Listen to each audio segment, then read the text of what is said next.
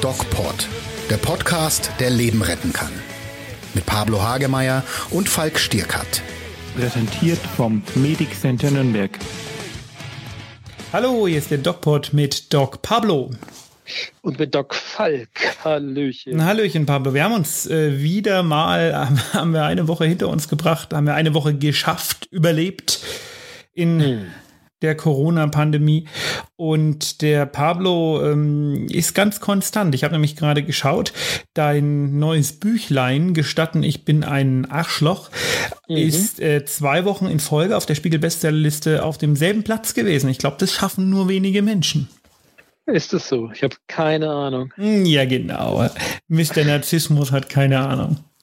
Keine Ahnung. Ich finde es sehr, sehr schade, dass deine Lesungen ähm, ausfallen. Ich hätte da gerne eine besucht. Ich glaube, das wäre wär sehr witzig gewesen. Ja, ich habe jetzt von einem äh, von einem anderen Spiegel-Bestseller, den wir zu Hause rumliegen haben, äh, diesen Aufkleber abgezogen. und hab den mir drauf und hab den bei mir draufgeklebt. Ah, du, du bist ein witziger Mensch. Ähm, ja. Pablo, wie ist es dir ergangen die Woche? Ach, ja, also man glaubt es ja nicht, aber wir Ärzte haben echt zu tun. Also und ich mache ja nur halbtags. Bist ja kein richtiger genommen. Arzt. Ja, aber ich mache ja nur halbtags. Ich erzähl dir mal meinen Tag. Ja, erzähl mir deinen Tag. Und vormittags mache ich ja diesen, äh, mache ich ja so ein bisschen was für die Medien, weißt du, so für Podcasts und für so eine Fernsehsendung, die wir machen.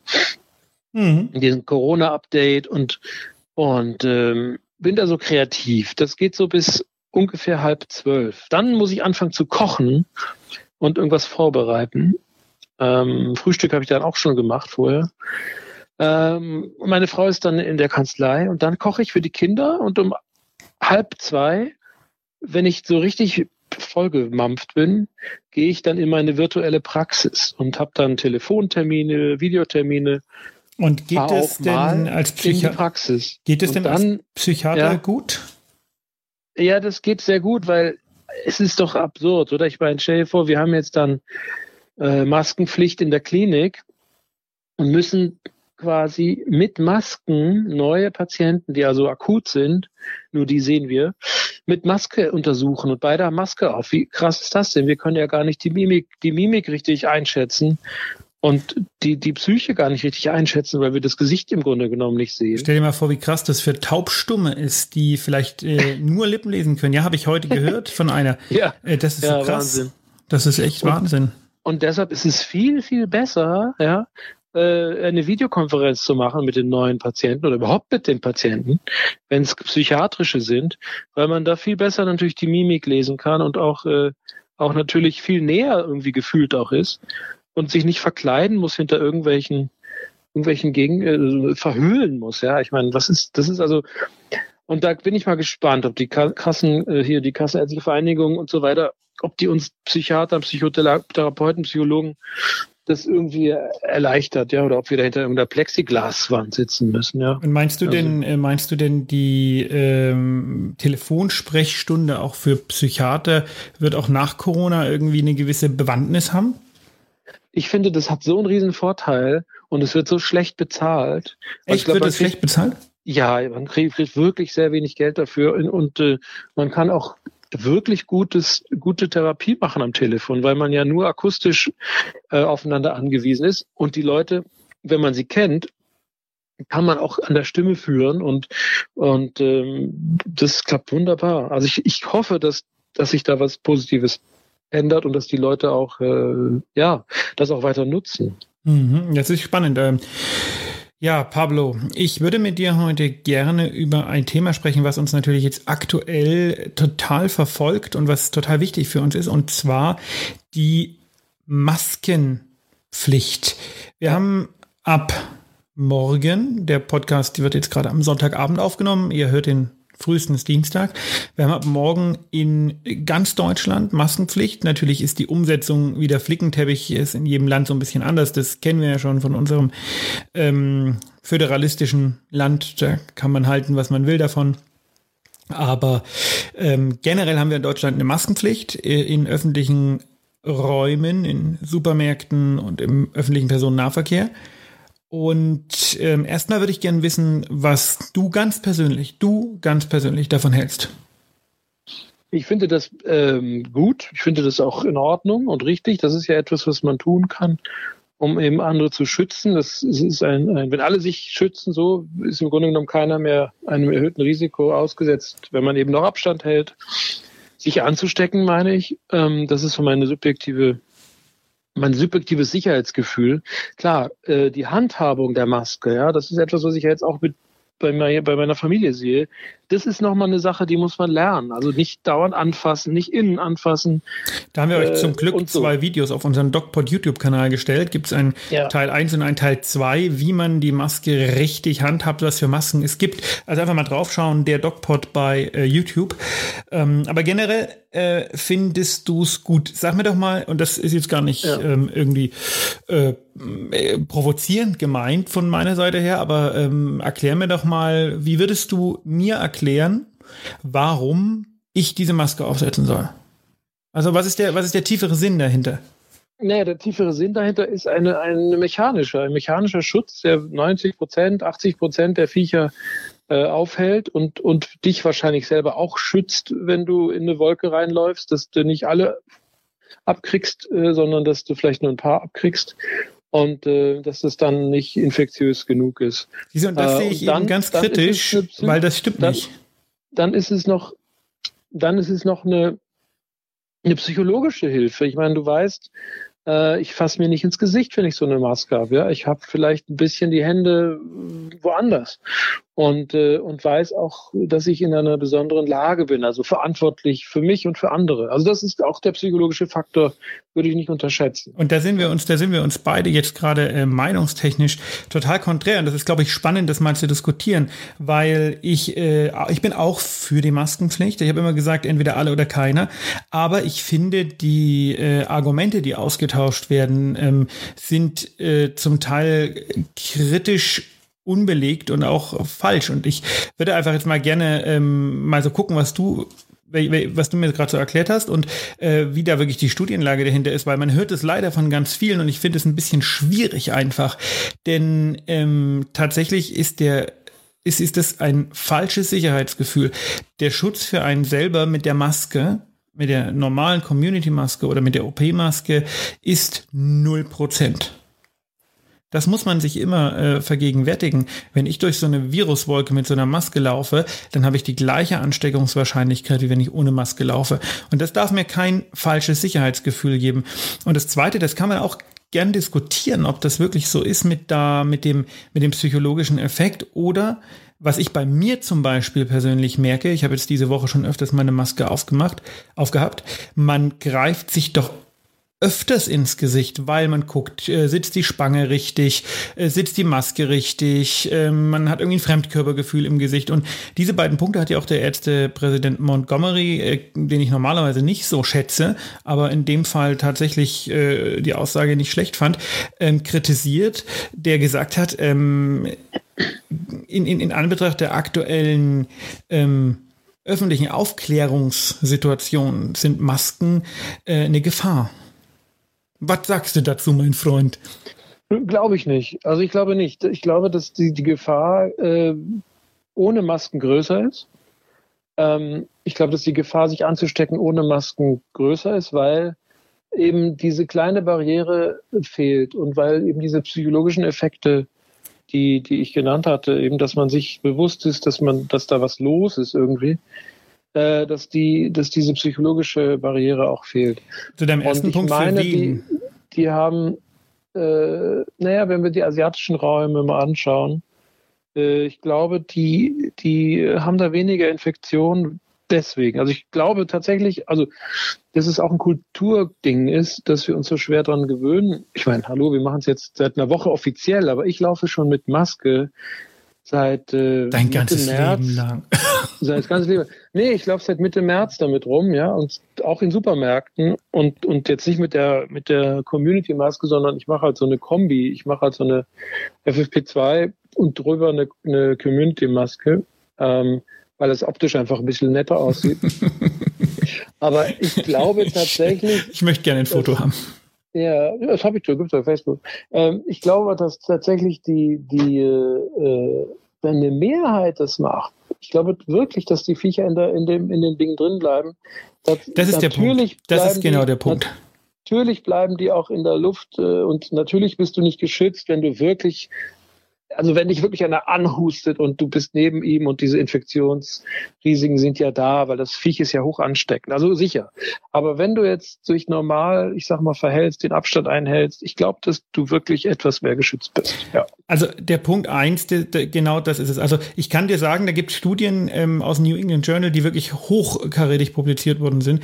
Und das finde ich wichtig. Das finde ich einfach wichtig, das klarzustellen. Und da würde ich dir auch gerne wirklich äh, klar widersprechen. Du bist null mehr geschützt schützt. Eine Maske schützt den Träger nicht. Das ist also zumindest keine Community-Maske. Das ist mir total wichtig, das klarzustellen, weil es einfach ja, so ist. Aber ja, ist wo ich dir recht okay. gebe, ist, wenn es alle tun. Okay. Äh, in Jena gibt es ja diese Maskenpflicht schon seit drei Wochen. Und ähm, die hatten keine einzige Neuinfektion und ähm, das sehe ich auch so. Deswegen sage ich genau. entweder alle oder keiner. Ähm, ja. Es schützt alle anderen vor dem Träger. Und das ist, finde ich, darüber wollte ich mich mit dir auch mal unterhalten. Es ist eigentlich ein faszinierendes ähm, psychologisches Phänomen. Jeder muss was machen, was ihm null bringt aber wenn es alle machen, bringt es allen was. Das ist doch faszinierend, oder? Das ist doch, ähm, da gibt es doch auch diese Experimente, wo einer irgendwie, äh, ich weiß gar nicht, wo die in unterschiedlichen Räumen sitzen und dann muss einer auf den Elektroschockknopf drücken und sowas. Sowas ähnliches ist das doch, oder? Als riesiges Sozialexperiment. Ja, du, du, das, das sind zwei, also die Intention de, dieser beiden Experimente ist unterschiedlich. Das Abraham-Experiment mit dem Elektroschock auslösen äh, das geht ja in die andere Richtung. Aber ähm, da geht es ja darum, Menschen zu quälen und zu schauen, wie, wie sehr man dazu äh, bereit ist, äh, Befehle auszuüben, auch wenn sie völlig unmenschlich sind. Okay, aber ich ja muss auch um hier Solidaritätsgedanke, nicht? Der Solidaritätsgedanke ist ja der, dass die Gruppe sich schützt, indem jeder einen kleinen Beitrag macht. Und dadurch ist der Einzelne auch geschützt. Genau, jeder muss sich im Grunde genommen, das ist ein bisschen was anderes als Impfen. Bei Impfen mache ich was für mich und äh, es schützt gleichzeitig die anderen. Aber ich schütze auch mich. In dem Fall mache ich primär nichts für mich. Ich setze die Maske auf und habe keinen direkten Nutzen. Aber dadurch, dass alle es genau. machen, dann, dann ist genau, der Nutzen da. Das finde ich echt irgendwie genau, eine spannende Sache. Nett.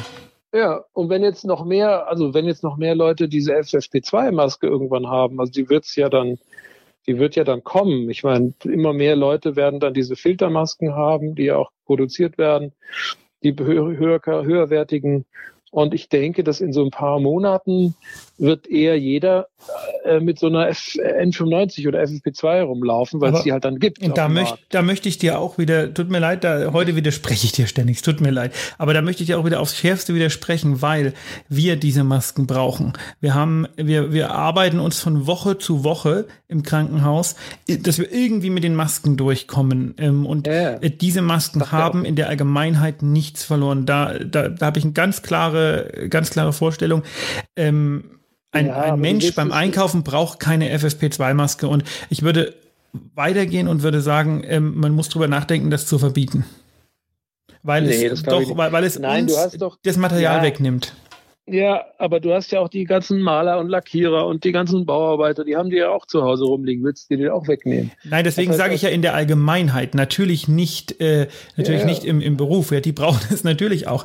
Aber die, ja. die Frage ist ja, haben wir genug, wenn wir genug von diesen Masken für die, für diejenigen haben, die sie brauchen, dann äh, ist das halbwegs in Ordnung. Wobei die mit genau, Ventil, genau, das, ja, man, man, muss mal einen Schritt weitergehen.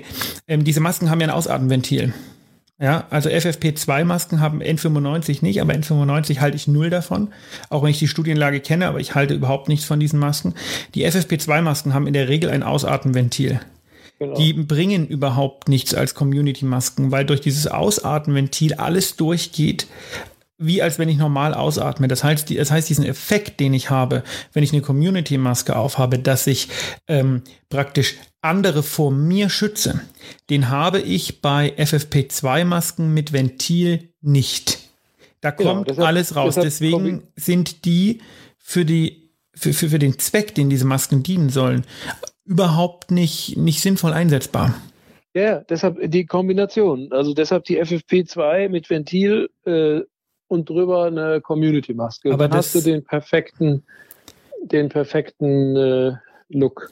Ich, ich, ich das glaub, wird nicht durchsetzbar sein, Pablo. Wie gesagt, weil die, die, äh, wir brauchen diese Masken und äh, ja, aber ich glaube ja, wann ist denn der Zeitpunkt erreicht? Ja, wenn wenn es genug gibt, also das gar muss nicht. ja irgendwann auch erreicht. Nein, gar werden. nicht, weil wir die ja jeden Tag, wir müssen die ja jeden Tag neu benutzen. Das heißt, wir müssen momentan auf einem extrem hohen Niveau äh, Masken herstellen und werden trotzdem diesen Punkt nicht erreichen. Masken sind ja kein Gut, ähm, wo man sagt, äh, da brauchen wir jetzt ein gewisses Niveau oder ein, ein mengenmäßiges Niveau, was wir brauchen und dann, dann haben wir das und dann können es auch andere benutzen, sondern wir müssen ja immer wieder nachproduzieren und immer wieder nachproduzieren. Es ist nicht wie bei Atmungsgeräte, wo du sagst, okay, wir brauchen jetzt noch 50.000, aber dann haben wir sie.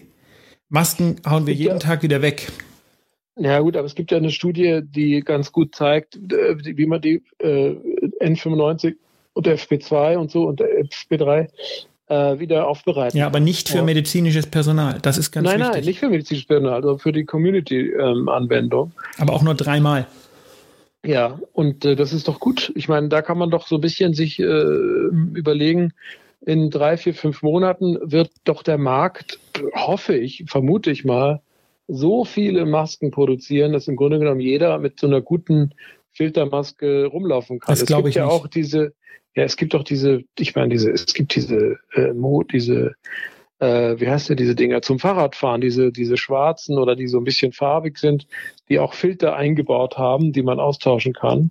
Diese wiederverwendbaren Masken mit austauschbaren Filtersystemen die wird, die wird doch, der Markt wird doch überschwemmt werden von ja, das denen. Stimmt, aber das sind alles keine medizinischen Masken. Das sind alles keine Masken, die einer entsprechenden Norm Stand, Prüfung standhalten würden. Das behaupten die aber von sich, dass sie das könnten. Tun, sie, so tun aktiv, sie nicht. Tun sie nicht. Aktivkohle und so weiter. Wie ist da der Stand der, der Dinge? Viren, bei Viren nicht. Und diese, diese, diese, diese Masken, die ähm, Viren filtern, die gehören ins Krankenhaus. Ich muss das nur immer wieder sagen. Und es bringt ja auch nichts. Ja, ja aber die sagen, dass sie Viren filtern, diese, diese Hersteller. Äh, kann, also müsste man jetzt konkret gucken, welcher, ja.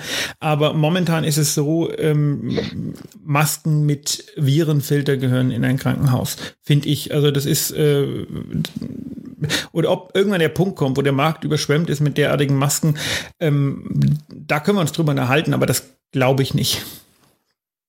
Aber wenn das soweit wäre, ja, und wenn jetzt normale Leute, also zum Beispiel, wenn jetzt normale Leute, die, weil sie Malermeister, Lackierer sind oder Ärzte, zu Hause auch eine N95 rumfliegen haben, dann warum nicht? Na, dann lieber die benutzen als eine Community-Maske. Ich habe äh, immer noch die, die, diesen Punkt, oder ich bin immer noch an diesem Punkt mit der falschen Sicherheit. Und ähm, das gibt einem sicherlich eine falsche Sicherheit. Momentan ja. haben wir äh, eben nur das Abstand halten. Ich glaube, dass es auch noch andere Möglichkeiten gibt, ähm, bevor die Impfung kommt, diese Pandemie im Grunde genommen auszutrocknen.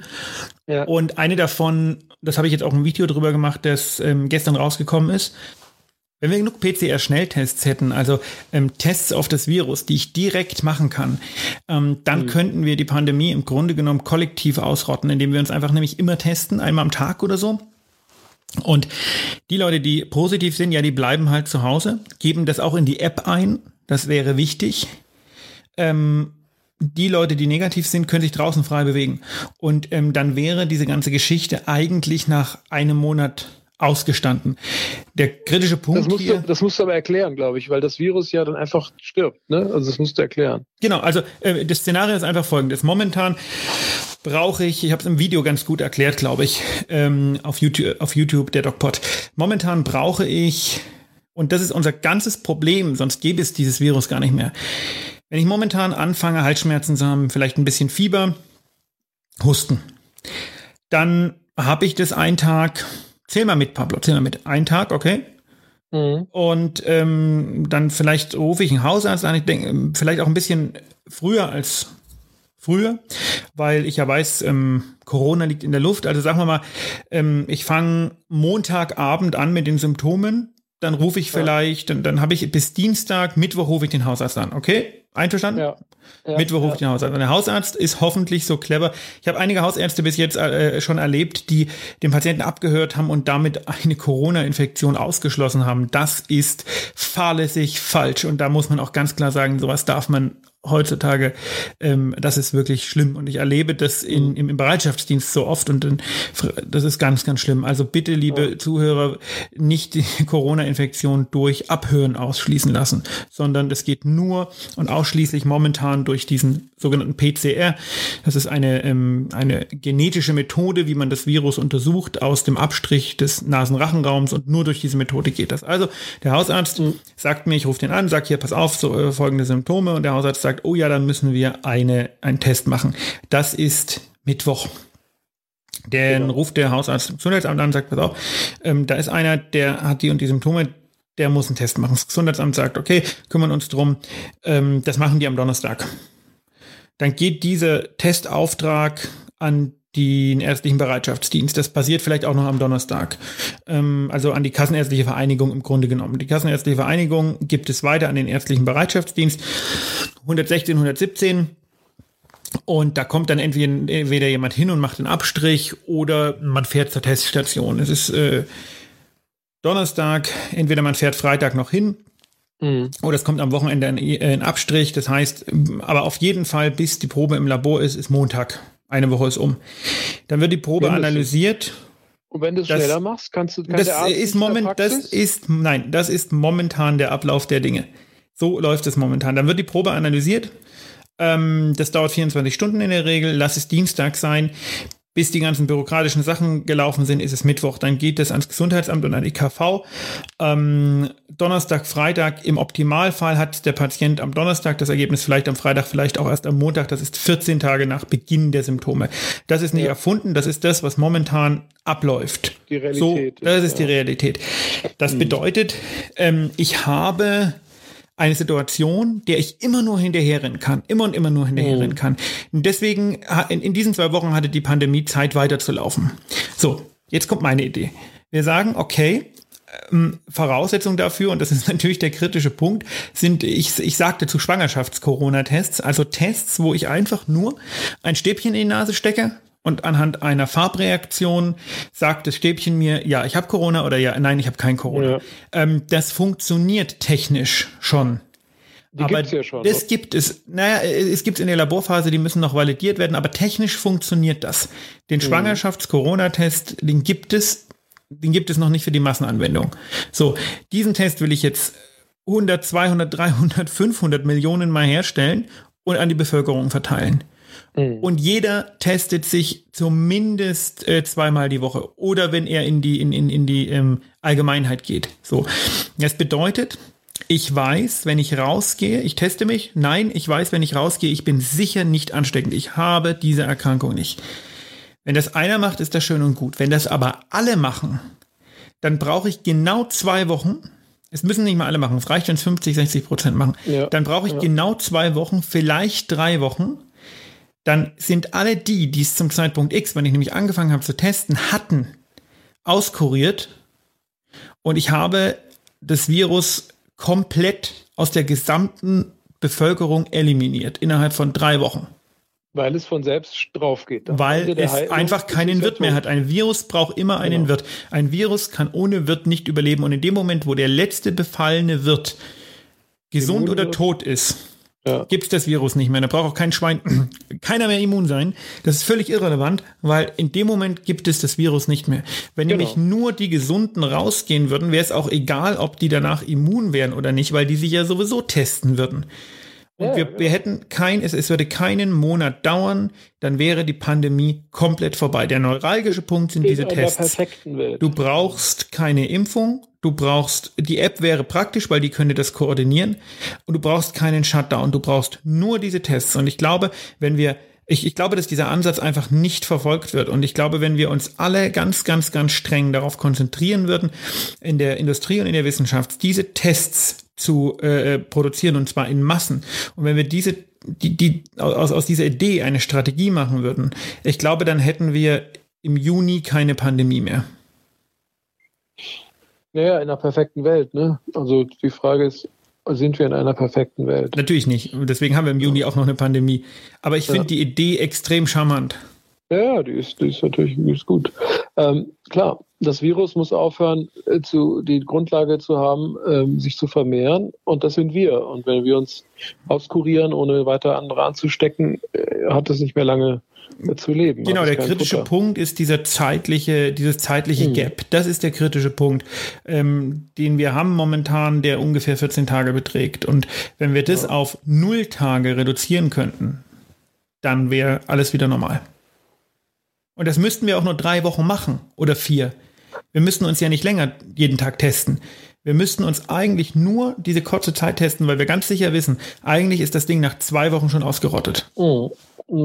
Wie ist denn das, wenn man jetzt wissen will, ob man es jetzt schon hatte? Also das ist doch auch eine spannende Frage. Ja, das ist, da ist die Wissenschaft momentan ähm, sehr, sehr, sehr nicht unschlüssig, sondern wir wissen es schlicht nicht. Ich selber kenne eine Patientin, die hatte es sicher, die hatte Symptome, die hat einen positiven Test und der wurde auch mehrfach gemacht, weil es eine Ärztin ist und die hat keine mhm. Antikörper. Da kannst du also nicht nachweisen, ob man es schon hatte.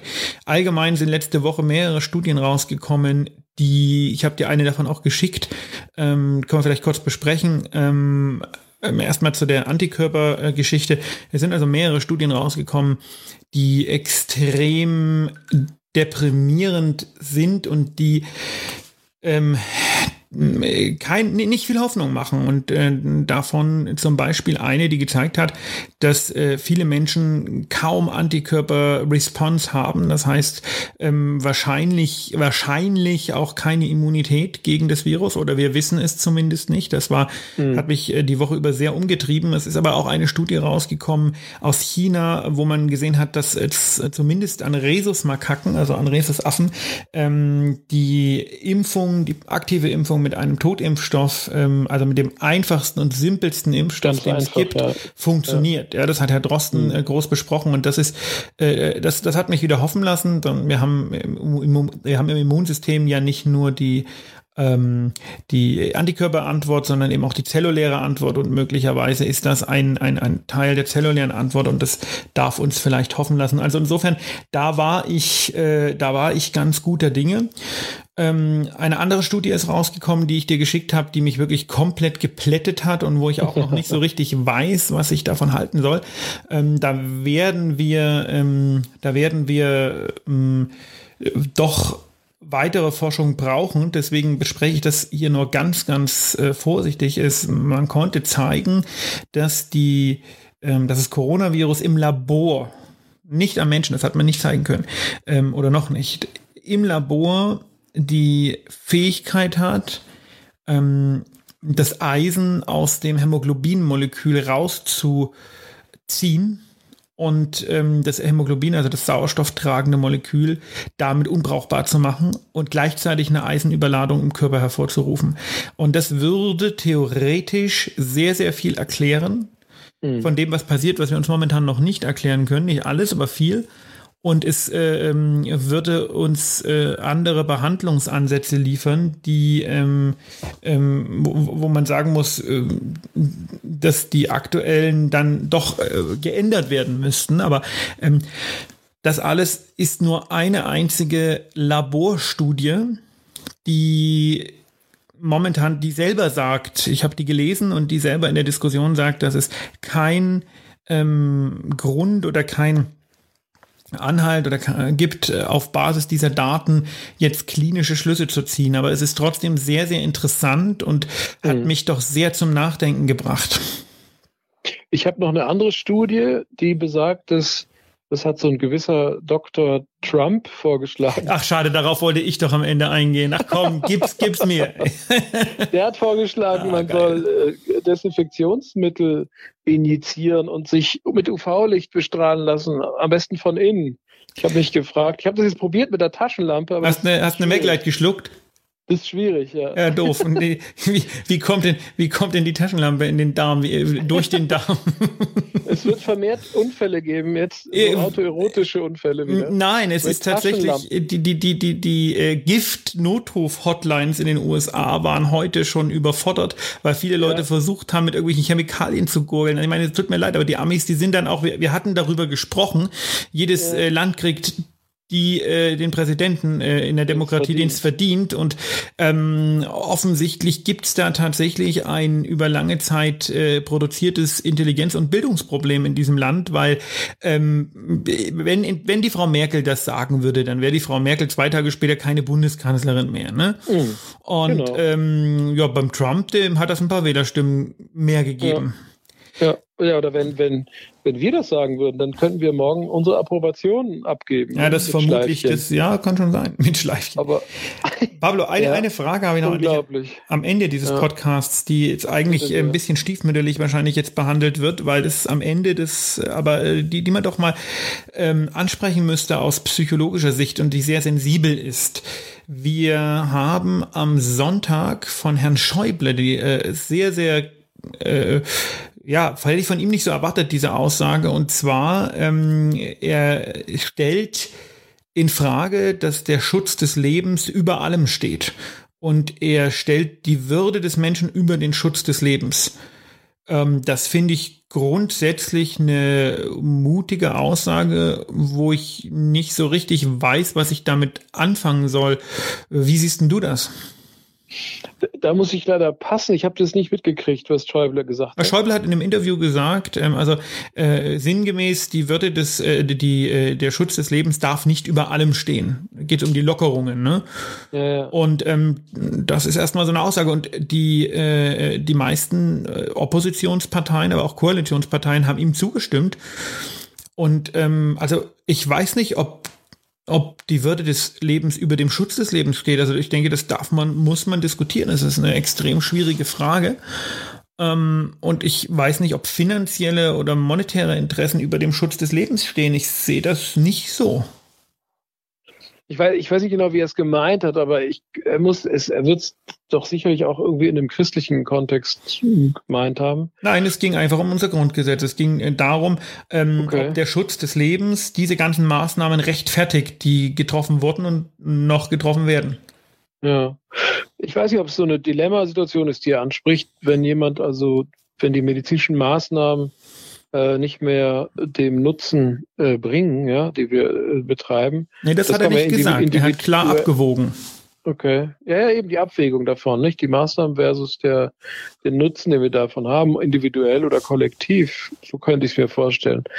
Dass man sich halt überlegt, wie viel Energie muss man reinstecken, um kollektiv, hm, keine Ahnung, für jeden einen Nutzen zu haben. Also ich weiß es nicht. Ich, ich weiß nicht genau, wie er es gemeint hat. Aber wie siehst du es? Für mich ist es so, dass wir natürlich das Menschenmögliche machen, aber sobald wir merken, dass der, der, wie gesagt, der Aufwand, der betriebene Aufwand dem, den Nutzen nicht mehr rechtfertigt oder was heißt rechtfertigt oder äh, begründet oder zumindest Hoffnung besteht, die, die, den einen Patienten dann zu retten, äh, dann sollte man auch die Geräte abstellen. Also das ist aber eine ganz medizinische Überlegung, die, die ich aus der Intensivmedizin kenne. Wenn man das, also weiß, das meinte er nicht. Das meinte er nicht, ne? Aber Nein. ich wüsste nicht, was er meint. Na, es, ging, es geht um die Maßnahmen. Sind die Maßnahmen überhaupt gerechtfertigt in dieser Intensität? Das ist die Frage. Rechtfertigt das Retten von Leben derart strenge Maßnahmen? Ja, ja, Und diese genau. Frage zu ja stellen, finde ich gefährlich auf die, auf die, also das ist ja individuell, wie ich es gerade beschrieben habe, auf einen Patienten, eine Intensivstation. Aber wenn wir es jetzt äh, für die, für die Gesamtheit der äh, Bevölkerung sehen, könnte man es ja vergleichen. Das wäre eine Analogie. Also wie viel Energie muss ich aufwenden, um alle davor zu schützen? Das ist ja so eine ähnliche Abwägung dann. Und ich glaube, dass das ein unlösbares äh, Problem ist, weil wir wissen ja nicht, ähm, wir wissen ja nicht, wir können ja nicht jeden schützen. Das ist, das ist, glaube ich, das, was er meinte, oder? Also nicht jeder ist schützbar.